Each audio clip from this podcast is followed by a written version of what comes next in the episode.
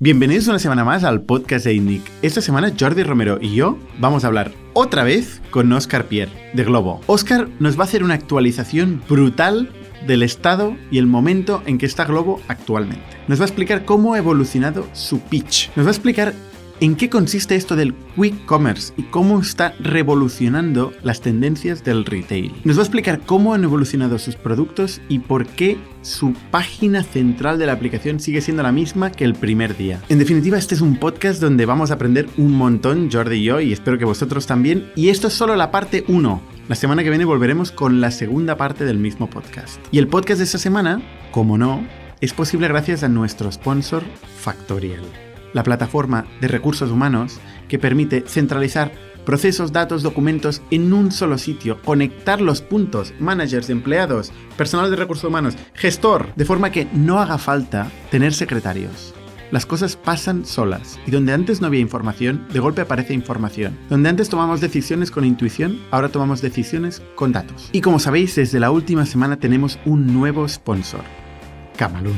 Camalún permite hacer productos personalizados productos promocionales para eventos, ferias, etc. Pero también permite hacer productos para tus empleados, welcome packs para fidelizar a empleados que están en remoto, perdidos por el mundo que puedan llevar la marca de la empresa con orgullo. Y por último, Camalún también permite vender productos con diseño a terceros Producción on demand as a service. Por último, gracias a todos vosotros que nos recomendáis por las redes, a vuestros amigos, que nos enviáis feedback y que nos ponéis like y os suscribís en nuestro canal de YouTube. Muchísimas gracias a todos vosotros y os dejo sin más con Oscar Pierre.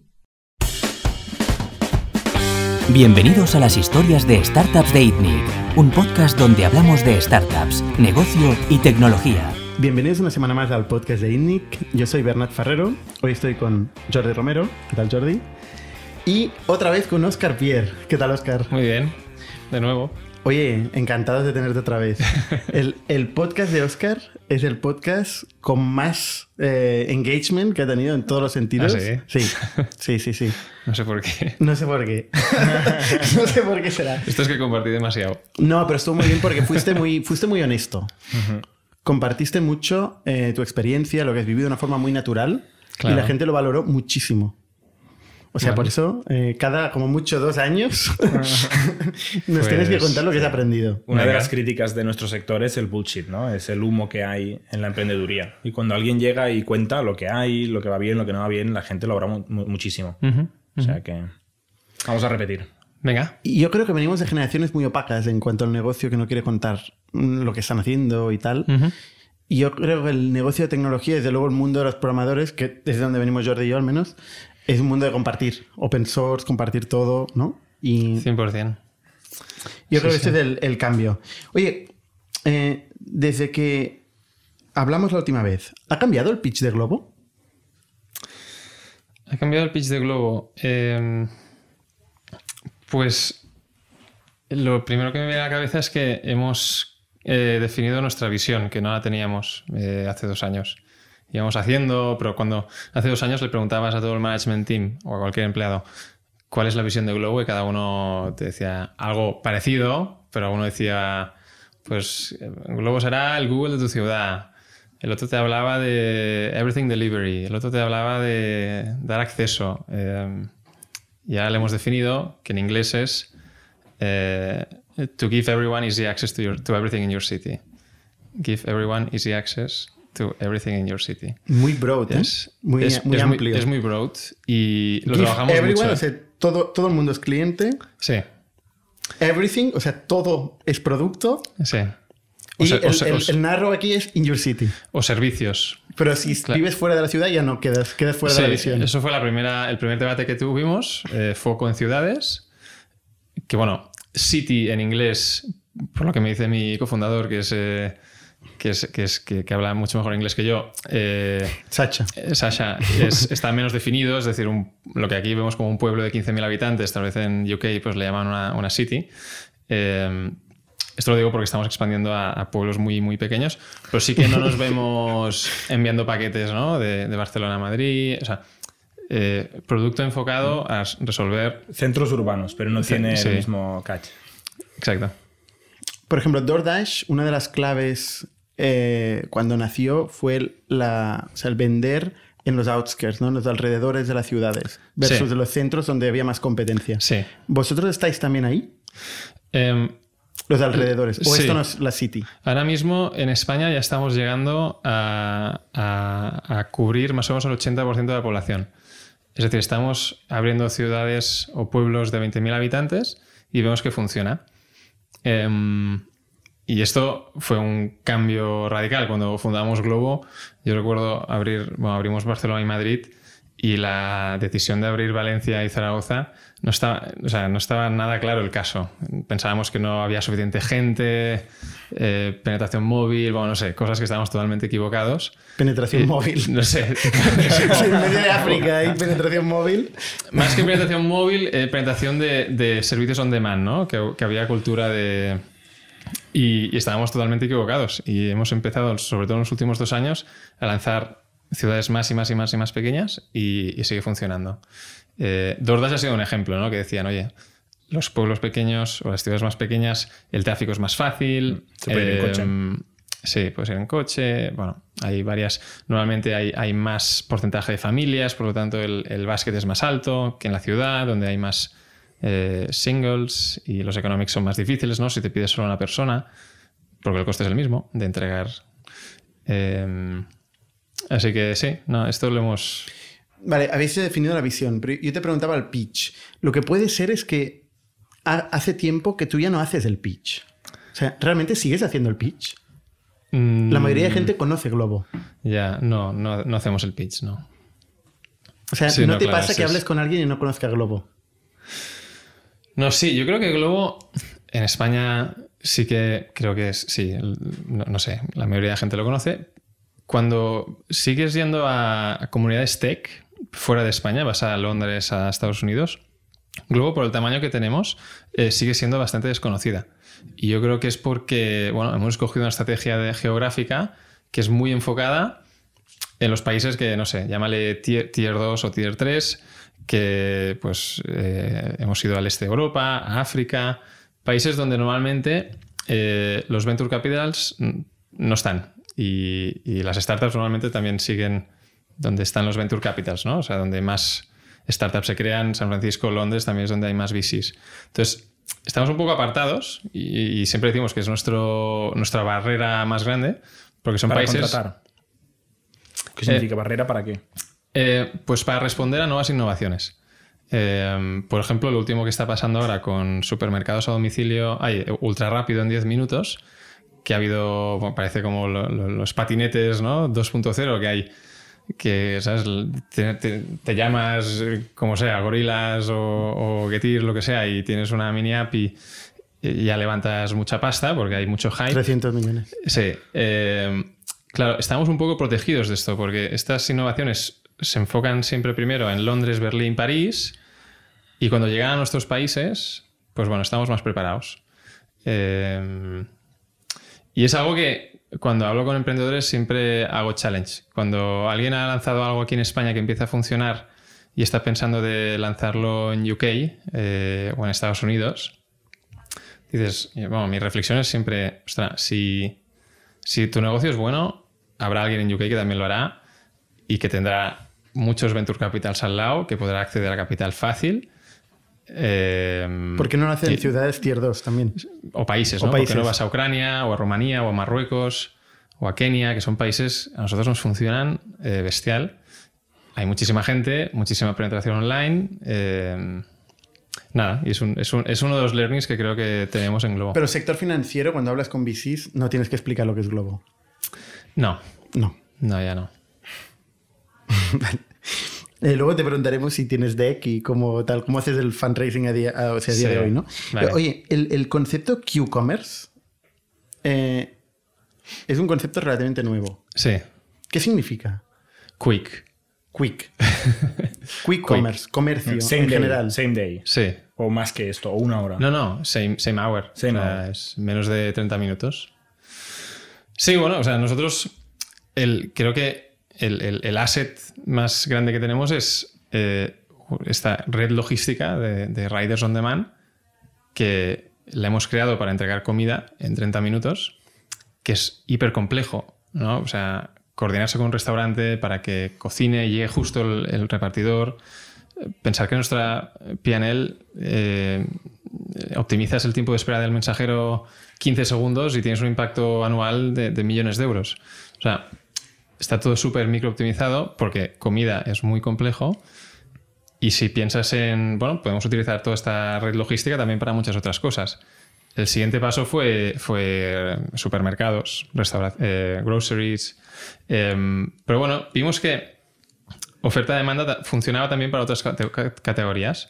O sea, cuando íbamos eh, añadiendo eh, tiendas, no sé, de floristería, de electrónica, de farmacia, etcétera, etcétera, em, pues de repente había un país, no sé, Georgia o Ucrania, donde el equipo local trabajaba muy bien su categoría de farmacia y las ventas se disparaban, ¿no? Y, ahí es cuando un poco se nos abrió la mente de realmente el usuario, hemos conseguido crear una marca que el usuario está bastante abierto a mucho más allá de, food, de comida de restauración. Em, entonces ya, en vez de llamarle departamento groceries, dijimos, es que no es groceries, es, comercio de cualquier cosa. O sea, eh, acabamos de, lanzar un, piloto con FNAC, una colaboración con FNAC y vendemos desde el día uno, eh, patinetes, cables, iPhones, em, porque tenemos algo que es único que es entregamos en minutos. Y creo que la rapidez em, en, en, todas las categorías tiene cierta relevancia. Obviamente en comida tiene mucha relevancia porque la gente quiere comer ya, en supermercados bastante, en electrónica menos. Pero bueno, también es verdad que es como el, el wifi en el avión, ¿no? Cuando lo pruebas y te llega y te llega el cargador en 30 minutos, ¿por qué tienes que esperar una hora? Entonces, eh, bueno, Quick Commerce sí, es utilizar nuestra red logística para, y obviamente una base de partners, todas las tiendas de la ciudad, para poder entregar cualquier cosa en, minutos. Es una cosa que, a mí me, flipa porque cuando la gente realmente se plantea el dilema de la innovación, eh, de, tú le preguntabas a la gente hace cinco años, oye, ¿Tú pagarías por tener no sé qué patinete en tu casa en media mm, hora? El cable USB. El cable USB, pero la gente te miraría y me dice, ¿pero qué, me estás contando? O sea, ¿cómo voy a pagar por eso? ¿no? Y cambia la infraestructura, cambia la tecnología, cambia... No sé qué cambia. Nadie lo sabe. Seguramente tú, cuando empezaste Globo, tampoco lo tenías en mente, que el mundo sería como es hoy. Y de golpe ahora esto es lo normal. Todavía no, ya, te gustaría también que fuera lo normal, pero, pero se está convirtiendo en algo normal. Sí. Es el caso del iPhone, ¿no? El iPhone para mí es el más bestia. O sea, si nos preguntan en 2009, oye, ¿pagaríais 800 euros por un móvil? Me acuerdo de una discusión con Romero diciéndole, pero tío, ¿dónde vas? Y tú te compraste el iPhone. Claro que sí.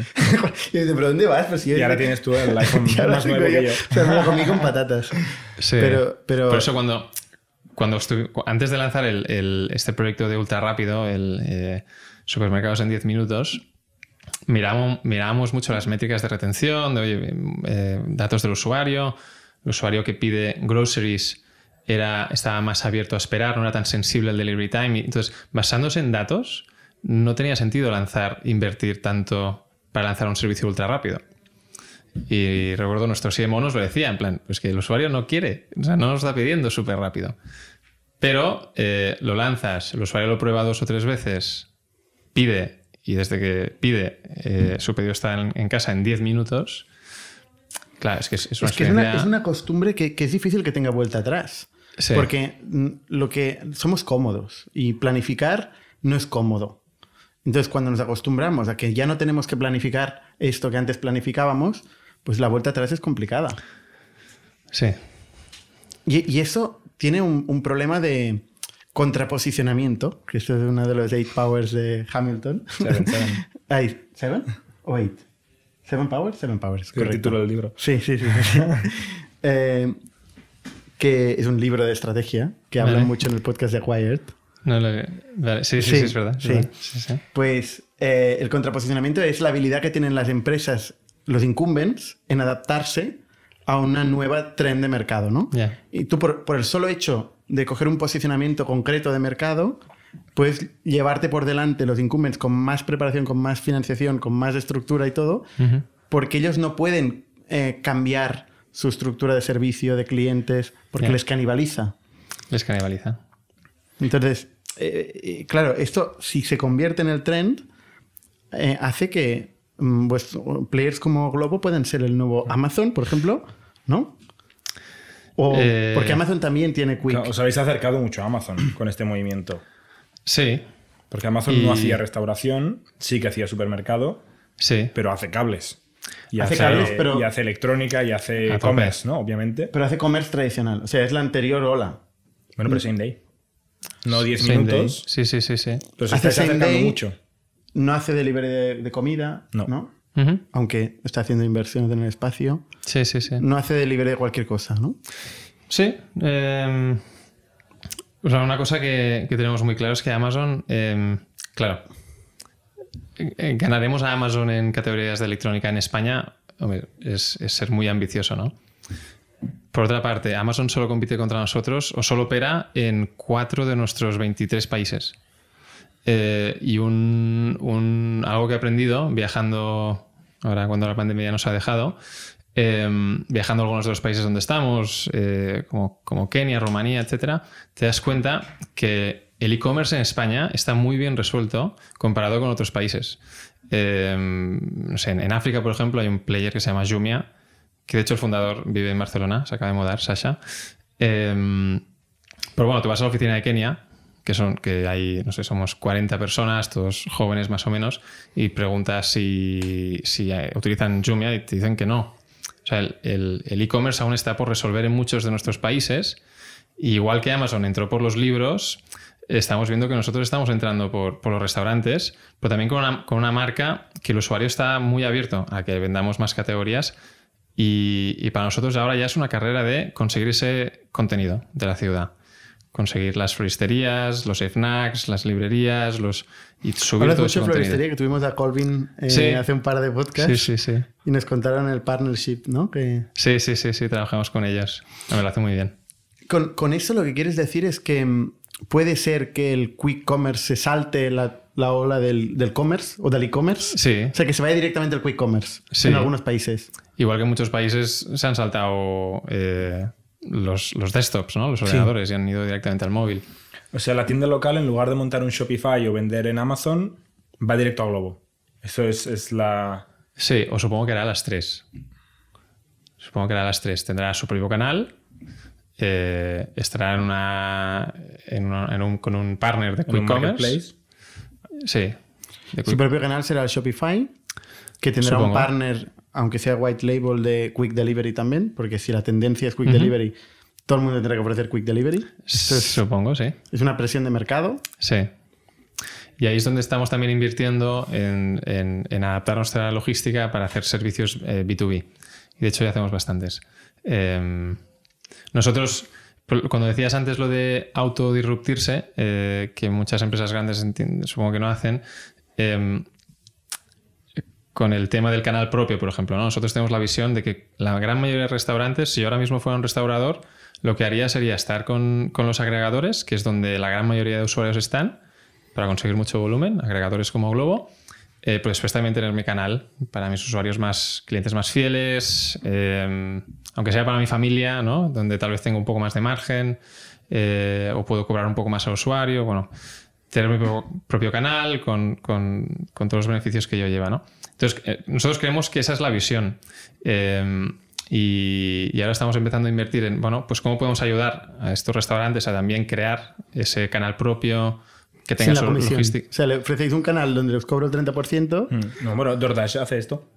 Exacto, DoorDash hace esto también. ¿Y cómo funciona? Marca blanca. Marca blanca. O sea, te dan su infraestructura eh, y te pagan menos. Porque no generan demanda. La, la demanda la generas tú directamente con fidelización. Claro. Usas su infraestructura. Es un canal menos rentable para nosotros, pero sabemos qué va a pasar, porque es, es lo que yo como restaurador haría.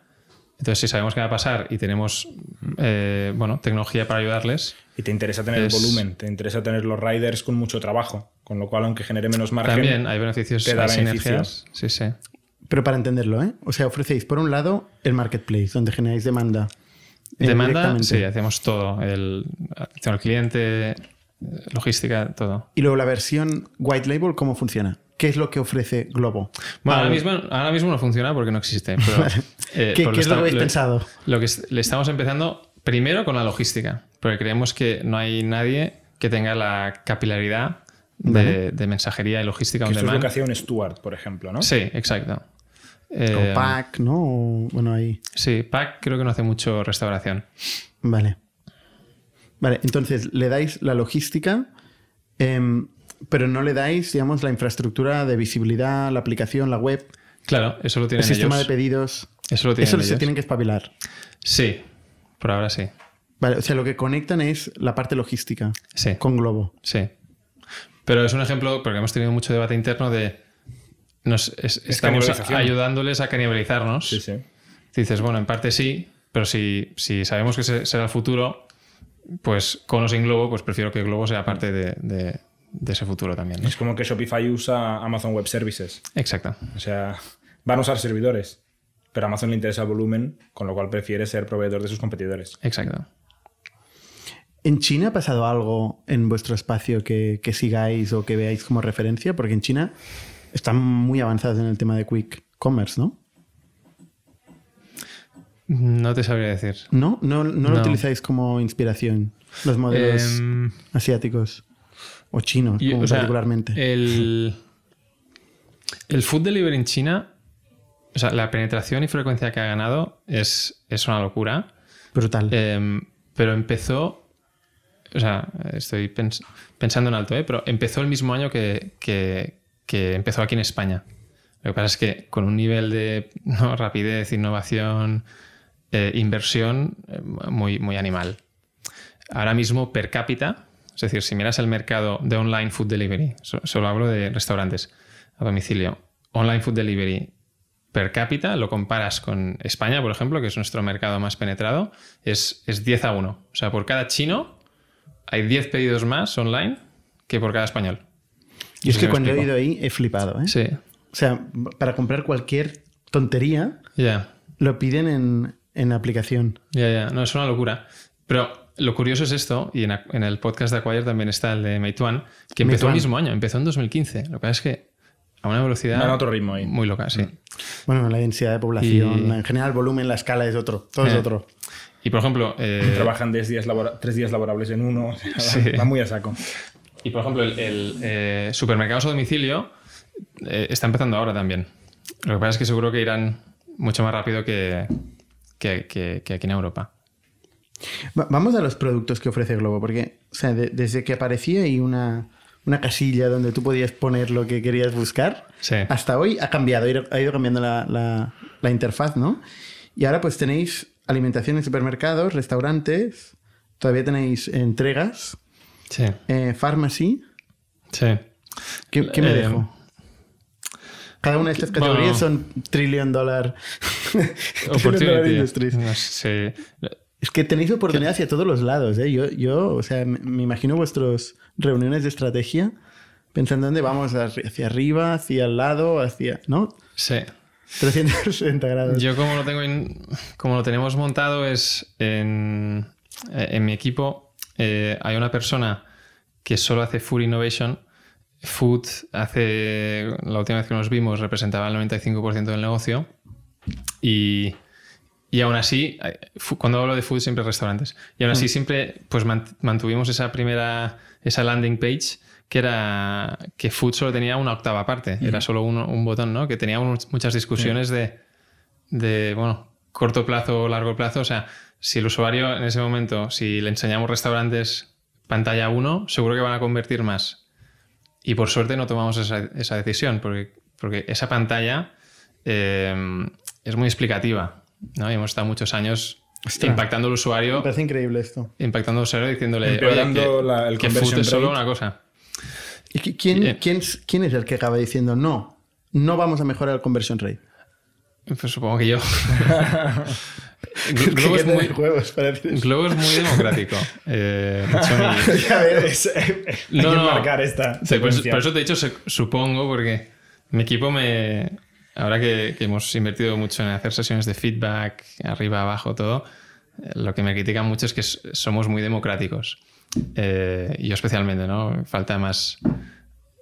No, decir que sí, decir que no. Y yo, en general, dejo que, que se debata mucho y a veces, bueno, nos, nos, nos quita algo de velocidad. Eh, pero bueno. Em, Pero esta pantalla, esta mi pregunta es... Esta pantalla o sea- yo creo que sí que fui... No sé si se llegó a, a debatir muy en serio, porque todo- todos confiábamos mucho en la visión, ¿no? Que, oye, sí, vale, ahora el 95%... en la visión que no estaba clara. Sí, pero una visión que más o menos todo el mundo decía, haremos más que restaurantes, no seremos una Eso estaba restaurantes". Sí, eso estaba claro. Es que siempre hay una visión, ¿eh? esté más o menos clara. Hay, algo- hay cosas que están claras. Sí. Y eso, por ejemplo, es un ejemplo. Sí, que seríamos multicategoría estaba claro. Em, ahora, que le ibas a preguntar a cualquier empleado cuál es la visión de Globo, cada uno te lo explicaba a su manera. Pero esta decisión son millones de euros al año, ¿no? Antes has hablado de 15 segundos en el tiempo de espera al restaurante. El ratio de conversión de abrir la aplicación Totalmente. es pff, Claro. decenas de millones de euros al año. Sí, sí, sí. tu sí. decisión es no facturar estas decenas de millones de euros Claro. para entrenar al usuario de que Globo es más que comida. Sí, sí. Pero claro, es que si piensas en, en un futuro tener la opcionalidad de penetrar una parte de supermercados online eh, o, o de cualquier otra categoría, claro, el, el potencial de Globo se multiplica, ¿no? Si solo... ¿Hoy qué porcentaje representa restaurantes? Pues eh, ha bajado, ha bajado, no, sigue siendo la mayoría, eh, pero en muchos países eh, está llegando al 70%, 60% en algunos países. O sea, desde la última vez del 95 al, al 70, 60. ¿eh? Hmm. Que esta es la primera categoría de delivery que todo el mundo tiene en mente. La, la categoría de restaurantes Sí, es, lo primero que se desarrolló. De Quick, Delivery seguro. Correcto. Exacto. Desde los Just Eats y... Claro, por un tema.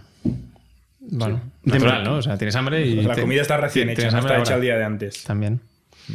Entonces, lo que ha ganado terreno, ¿qué es? O sea, ¿es alimentación? ¿Groceries? Sí, groceries, sobre todo. Con la pandemia, eh, creo que llegamos a la pandemia bastante bien preparados. O sea, llevamos un año trabajando bastante pues, las operaciones, los partnerships que teníamos y íbamos creciendo poco a poco, era bastante lineal y en la pandemia se, se disparó. Porque es que éramos, éramos la única, en muchos países éramos la única solución que, podía, que entregaba, que entregaba rápido, o sea, saturamos bastante, pero en general seguíamos entregando en la misma hora, tal vez en dos horas, pero O sea, va- vamos a la pandemia, porque entre la última vez que hablamos hasta ahora, has levantado 800 millones o por ahí, Sí. has vendido un trozo del negocio, sí, sí. hemos pasado una pandemia, han pasado una- muchas cosas, ¿no? O sea, ¿qué, qué- cómo afectó, imagino que de forma muy positiva, ¿no? Pero ¿cómo afectó la pandemia a Globo? Bueno, pues hubo unas semanas iniciales de mucho susto. eh, ¿Susto por qué? Porque no había nada abierto, no, no teníamos eh, oferta. Estaba toda la ciudad cerrada, incluyendo todos los restaurantes. Eh, en muchos países no estaba muy claro si los riders podían estar en la calle. Entonces, bueno, eh, como muchos de estos negocios, pasamos de, de la noche al día a casi cero. Bajaron las ventas a casi cero. Pero los riders Eh. siempre estuvieron en la calle. No siempre, eh, tuvimos varios días que... De hecho, era una de las excusas estándar, soy rider. eh, sí, sí. En eBay había chaquetas amarillas, ¿no? mochilas amarillas para Sí, poder sí. salir a pasear. Había los perros, Wallapop había- la gente que prestaba perros, Sí, sí, sí. los riders. Sí, sí. Y, No, y entonces. ¿cómo, ¿cómo, o sea, cómo, pues claro, imagino que, vale, primero hay una crisis de oferta, luego empieza la gente a organizarse, empieza a haber oferta, pero sobre todo lo que hay es una saturación de demanda, o sea, de golpe hay muchísima demanda Sí. de la gente. ¿Cómo se atiende Bueno, eso? al principio tampoco, ¿eh? Porque es que el usuario tampoco sabía. bueno, ¿Os acordáis? ¿no? Era, era dudas, de- no sabía si era seguro pedir delivery, no sabía si ni funcionaba, si era legal. Entonces, muchos días cerramos porque también estábamos. eh, estábamos, bueno. no Qué raro eso de cerrar la Globo, cerrar la app. Sí, sí. No iba. Eh, Como en Navidad, que cerramos. ¿Ah, sí? Y- No, no va. No, no va, está, No hay nada. No hay servicio. Qué fuerte. Y, pues claro, Bueno, entonces. imagino que también es así, ¿no? Por la noche hay, hay unas horas donde no va. Sí, pues mi expectativa es que vaya así. no, no, ahora va siempre. ¿Ah, sí? Va, hace Sí, tiempo sí. que va siempre. En casi todas las ciudades. A mí me Pero a las 5 de la madrugada tú puedes pedir una pizza. Unas cervezas. Puedes pedir muchas cosas, sí, a las 5. Ah, vale, vale. Sí, sí, sí. No, no lo he hecho. Pruébalo.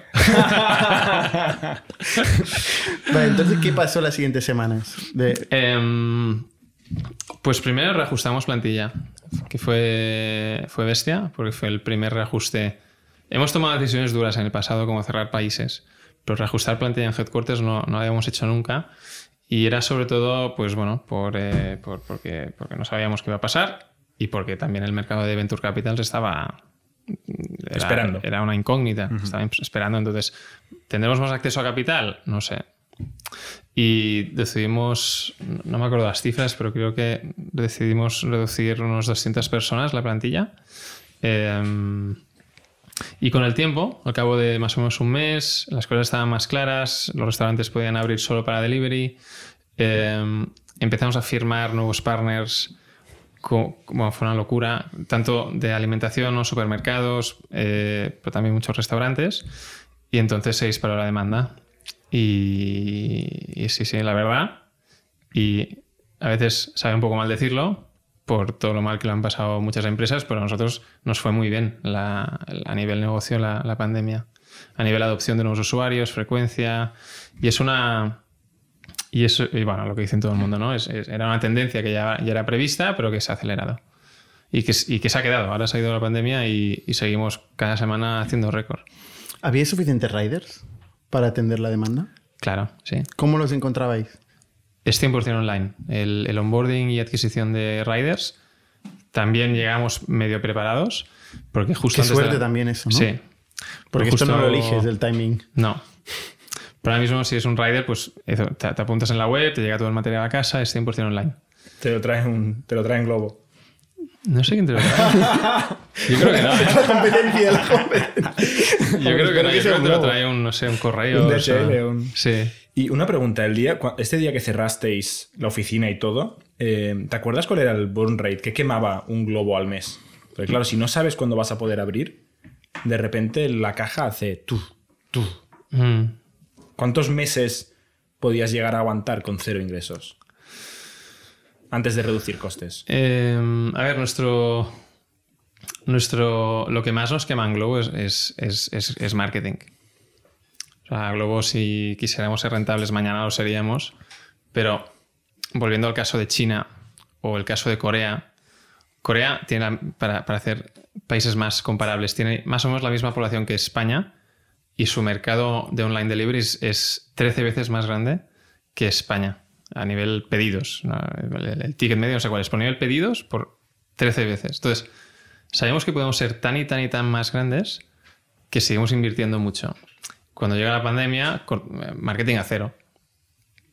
Eh, y no Y sé. con ¿no? esto podíais aguantar muchos meses, digamos, solo Sí, muchos meses, cortando el grifo de marketing, Sí, un año no. un año no. No. Y Pero claro, cortando eso. eh, el grifo de marketing y teniendo en cuenta que tenéis una plantilla que no contratada, que luego veremos a la regulación en la parte de operacional, sí. y con un headquarters de miles de personas ya teníais en aquel momento, ¿no? ¿Cuánta gente teníais? Yo creo que teníamos en plantilla unas 1.200, 1.300 personas. Eso quema. Sí. Eso cuesta mucho dinero cada mes, claro. Programadores y tal, ¿no? Sí. Sí. Pero con esto teníais un runway en la pandemia. Cuando parasteis el marketing, tenéis un runway de cuánto tiempo. No me acuerdo. Pero no te preocupaba. Menos de un si no te acuerdas, Menos de un no te preocupaba. No era vida o muerte. Eh, no era vida de muerte. Tuvimos la suerte de que en, en octubre, noviembre habíamos cerrado una ronda, claro. pero sí que me preocupaba el... Es que tal vez de- no podremos hacer fundraising dentro de un año. Ya. Ya. No, pero no, por suerte no nos fue de, de semanas. Y mira, es otro punto de, no sé, llámale suerte, coincidencia que hemos tenido en Globo. Porque la ronda que cerramos en octubre se podía haber cerrado en mayo, que no se hubiera cerrado. O sea, Ujú. La categoría de alimentación em, es una categoría enorme y que con la pandemia ha empezado a revolucionarse. O sea, la compra online de esa categoría es un mercado de 100 trillones, la última vez que lo vi en España. O sea, enorme. sí. ¿no? Donde están players como Mercadona o los grandes supermercados intentando entrar a, a toda leche, ¿no? ¿Cómo, ¿Cómo se crece en esta categoría? O sea, ¿qué es lo que habéis hecho para entrar en esa categoría? Eh, bueno, primero somos en- enanos, enanos aún. ¿eh? Eh, creo que todo lo online, llamamos la alimentación o supermercados online, es, es- creo que en España está en, en el 1%. Eh, hay anomalías en algunos países como Corea que está llegando al 20, pero no pasa del 20. Eh, ¿En Corea estáis? No. Ah, vale, Pero es un país que miramos mucho. tanto Corea. Es que miramos Ah, mucho vale, Corea vale, porque es, vale. Está es- muy avanzado. Está muy avanzado. Vale. Em, entonces, Esto es uno. Dos, yo no tengo ninguna duda que mis hijos no. Gran parte de, lo que compren, la alimentación a casa, no, no, irán ellos a comprarlo. Algunas cosas sí, tal vez, pero la gran mayoría, no es, cuando vamos a comprar papel, papel de váter, pues no. No, nos aporta nada ir a buscarlo. No. Yo siempre pienso, sí, si no sé si el 30% de fashion ya se compra online, que en principio te tienes que probar las cosas, todo esto, en alimentación sí o sí tiene que, tiene que penetrar igual, tarde o temprano. Em, entonces, ¿cómo se hace? Nosotros estamos apostando por tres estrategias em, que creemos que es la oferta más completa que puede tener un usuario en una ciudad. Em, una es eh, tener cualquier tienda, cualquier supermercado, cualquier cadena en menos de una hora. ¿Vale? Y aquí tenemos partnerships pues desde Día, Carrefour, Walmart, pero también eh, mercados municipales, eh, eh, tiendas especializadas en, no sé, en carne, en fruterías. ¿Qué tiene que hacer uno de estos supermercados para entrar en Globo? Nada. bueno, nada. Su inventario. se tiene que dar de alta. Sí, sí, tenemos una relación, tenemos un equipo de account management, sí, sí. Y eso juegan. O sea, no, no les parece bien. Sí, sí, claro. ¿Todavía hacéis el pirata, como nos explicaste la última vez que viniste? Cada vez menos. Que poníais marcas antes de que firmaran con un logo parecido, ¿no? Creo que era McDonald's o una de estas. Sí, sí, ahora ya no lo hacéis esto. Eh, no, poquito. Esto ahora lo hacen todos los emprendedores de España gracias a tu experiencia. El truco, no, sí, no, está claro. Sí, sí, sí, sí. Entonces, esta es la primera vertical, ¿no? Crear un marketplace de cualquier tienda y entregar sus productos en menos de una hora. Lo segundo, dijimos, ostras, Em, cuando trabajas con un Carrefour, em, hay ciertas cosas que no las puedes acelerar. O sea, el picking, cuando entras a un Carrefour, pues eh, necesitas tiempo, no puedes entregar en 10 minutos. Eh, no, toda, la logística no está preparada. Entonces, por eso em, decidimos innovar en, en, esto lo que llamamos 10 minutos, creamos la marca Globo Express y empezamos a montar lo que llamamos micro fulfillment centers, que son, eh, bueno, microalmacenes dentro de la ciudad. En una ciudad como Barcelona, por ejemplo, tenemos ocho. Eh, todos situados estratégicamente para que podamos llegar en 10 minutos a cualquier punto de Barcelona. Y ahí tenemos cestas mucho más pequeñas, solo tenemos entre 1000 y 2000 eh, referencias. Eh, y, ahí la propuesta de valor no es precio, no es assortment, o sea, no, no, tenemos muchas cosas, es velocidad. Y la gente pide baskets muy pequeños, pero muy de conveniencia. ¿Y nivel de precio? ¿Cuál es el price point? Ahí, ¿qué, ¿dónde estáis?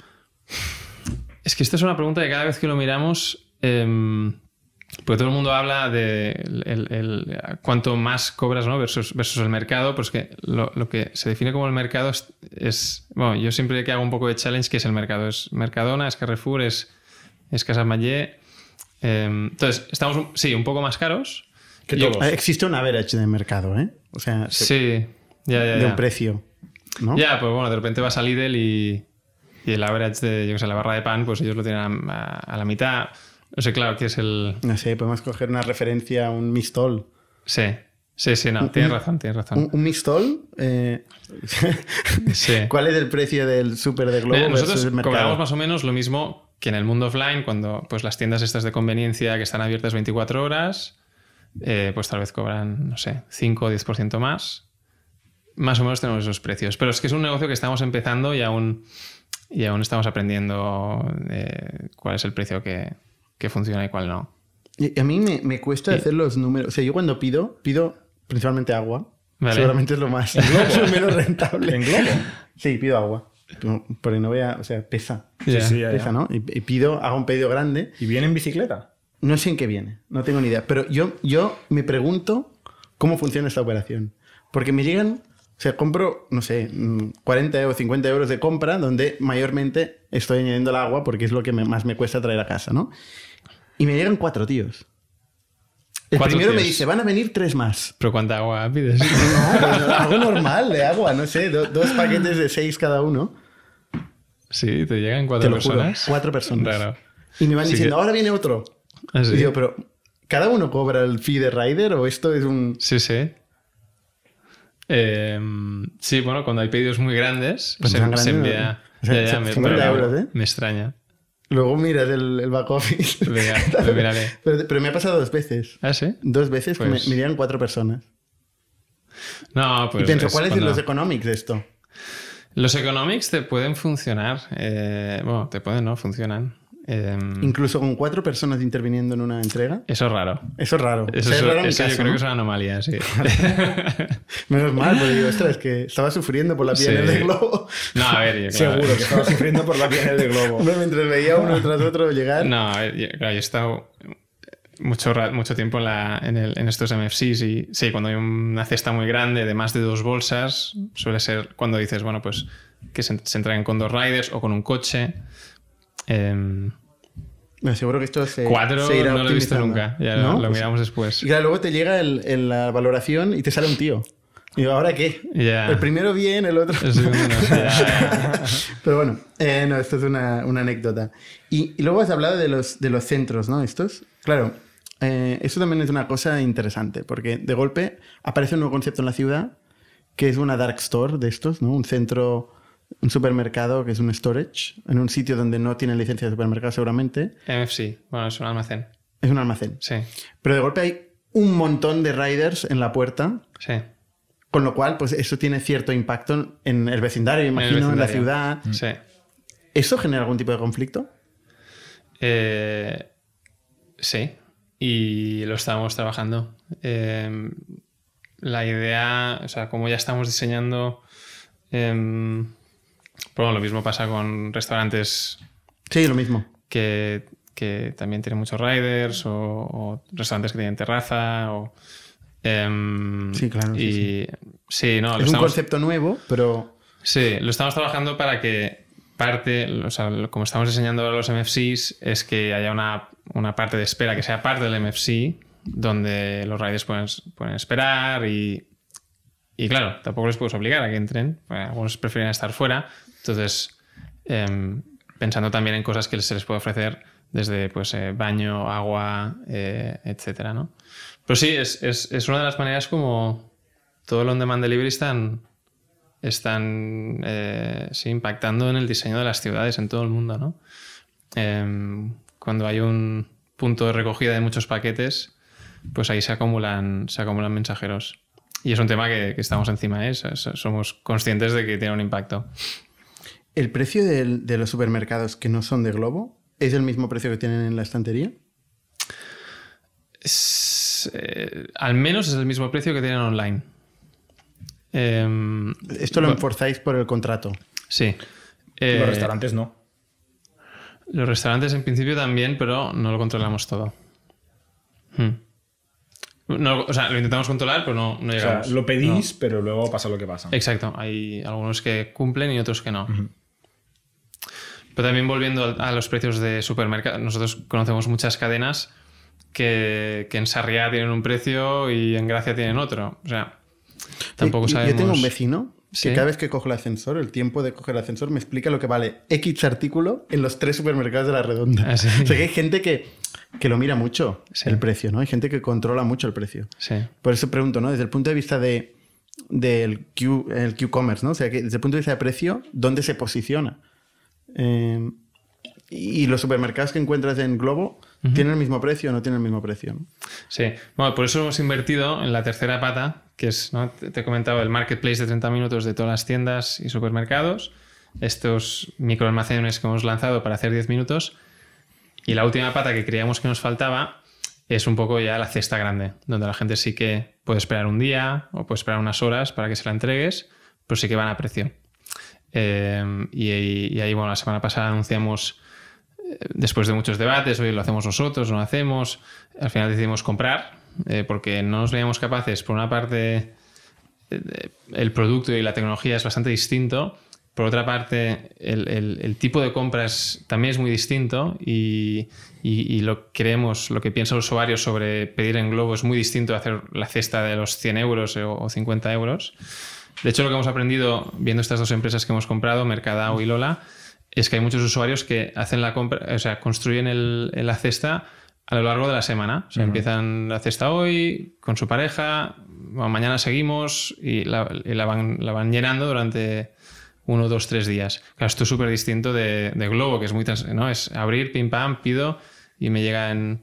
Entonces, por eso decidimos hacer, eh, hacer M&A y compramos estas dos empresas para también poder ofrecer lo que creemos que era lo que nos faltaba para ofrecer eh, pues todo lo que es alimentación online. Pero eso tiene que ver con el precio. ¿eh? O sea, si tú pudieras ir comprando artículos a medida que vas teniendo la necesidad a un buen precio, no tiene sentido que tengas un carrito abierto. Claro. Claro, pero bueno, para, poder ofrecer mucho precio, también necesito dos cosas. Poder planificar la logística y enrutar para que los costes se abaratecen y que el basket sea muy grande para generar más, más, Pero más margen con riders. O sea, ya te vas al modelo de comercio tradicional, que no era, no era vuestro core business. Que son camiones y furgonetas y almacenes fuera de la ciudad, ¿no? Sí. ahí está Mercadona, por ejemplo, por decir, por decir un nombre. Y Amazon. Sí. Bueno, o sea, eh, Lola Market y... Amazon menos, en Fresh y tal. Sí, Lola Market, Lola Market es el modelo Instacart, que no sé, llámale riders, pero sí, sí que tienen eh, freelancers que hacen hacen el picking y también lo entregan, normalmente en coches, porque son cestas muy grandes. Vale. El, concepto Globo Concepts, hablando concepto Globo Concepts de restaurantes, ¿qué es? ¿Es una cosa nueva también que habéis anunciado? Sí. Es algo parecido a los dark stores que, estábamos hablando de, supermercados, pero aplicado a restaurantes, ¿no? Bueno, es distinto. Es, es, una de las. En Globo tenemos esta cultura de eh, invertir sin parar de manera constante, un, no sé, un, ponle un 5 o un 10% en ideas que parecen bastante locas y alguna va bien. Y esta es una de las que ha ido muy bien. Lo lidera Ana Champetier, de, eh, que, es la que hace Food Innovation. Em, Full Innovation, no nos cuentas que Food, Food Innovation. Ah, Food Innovation, Sí, sí, sí. Entonces, Más que Innovation. Entonces lo que, lo que hicimos fue em, básicamente fichar a un, a un chef que, que, bueno, hago un paso atrás. La primera cosa que detectamos es, hay conceptos, eh, hay tags, le, llamamos tags, ¿no? Las, o sea, pizza, hamburguesa, tal. Hay tags dentro de, de food que performan mucho mejor en online que en offline. Y como nosotros solo servimos del offline, no solo servimos de restaurantes que existen en el mundo offline, pues se creaba un gap de, oferta-demanda. Burrito es un ejemplo que performa mucho mejor online, es un producto que viaja súper bien, que la gente le apetece pedir, pero que no hay muchas, ¿no? O sea, paseamos por Barcelona, no hay muchas tiendas de burritos. Entonces ahí dijimos, oye, ¿por qué no em, creamos una marca de burritos eh, la testeamos, vemos que funciona, los precios, el producto y la empezamos a, compartir con toda nuestra base de partners y les enviamos todo, desde el packaging hasta la comida, instrucciones, el, naming, el precio, todo. Y, así Todos los restaurantes pueden hacer burritos ahora. Un restaurante chino sí, tiene un paquete de hacer burritos también. No todos, claro. Y esto, así, lanzamos eh, Bendito Burrito, la primera marca que lanzamos. Eh, la empezamos a compartir con algunos partners que, trabajan muy bien en online y se, lo, toman muy en serio. Y vimos que en general, bueno, pues la, estábamos dando buena experiencia. Estábamos ampliando el surtido. Eh, el partner estaba encantado porque con mismos costes vendía 30% más online. Y, el Los usuario. Mismos costes, eh, digamos, fijos, ¿no? Fijos, claro. Hmm. Misma cocina, Tal vez, bueno, si, si, si Bendito Burrito lo peta, pues tal vez va a fichar a alguien más para. Y, ahora, bueno, ya estamos apuntando a tener. Eh, a fichar a alguien más y ya, empieza a asumir riesgo, digamos, del el partner, ¿no? Pero bueno. Tiene que tener un compromiso a medio plazo. Claro, que nuestro compromiso es que mientras sea un buen partner y trabaje bien y las, y las valoraciones del usuario. Es, Supongo que es como un modelo franquicia, ¿no? Mientras el franquiciado lo haga bien, pues, y la eh, carne, por ejemplo, de las milanesas, ¿no? que es el segundo que tenéis, ¿se la entregáis vosotros? Todo, todo el procurement se ¿El mismo día o, no? ¿Le vais haciendo un estocaje? Aquí me pillas, pero no, no creo que sea el mismo día. Ahora mismo tenemos franquiciados por. La complejidad es bestia, ¿no? De alimentar en restaurantes para. Pero restaurantes que además tienen cada uno su cocina. Sí, sí. Y sus, sus formas de. Sus movidas. Pero son, son conceptos muy sencillos. Eh, de, preparar. ¿no? Son recetas. Y a, un, y a un González, ¿no? que es, no sé si es top seller, pero al menos es donde compro yo los burritos de Globo. Top. Tú eres muy de burritos. Sí, de González. Sí, sí. Eh, ¿Le mandáis kit de hacer burritos? Es, el, mejor, González. ¿Le mandáis kit de hacer burritos? ¿Marca Benito Burrito? no. no, pero claro, qué cara se le pone, ¿no? Es que Hay, em, hay tags, lo que hemos aprendido es que los tags eh, o sea, probablemente González venderá más como más se desarrolle ese tag. Estaba súper Sí. infradesarrollado, el tag burritos. No, no, yo seguiré comprando Y- González en lugar de bendito burrito porque sé que me gusta. Sé que Sí, me gusta. Sí, igual está. pruebas el bendito burrito y Y no... Habrá que probarlo. flexibilidad. Este caso lo hemos seguido bastante porque era el primero. a Ese es Fran, un clásico de- Fran de González de. Blanco es, es, es, bueno, es es un partner top y, y es- y además es amigo. Y canibalizaba cero. Era ¿Sí? todo incremental de. Sí, sí, y ellos seguían creciendo.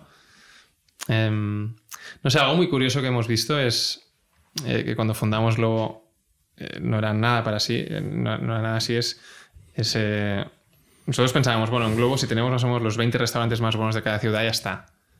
Eh, después más quiere el, la el- gente, El no? 21 ya no es incremental.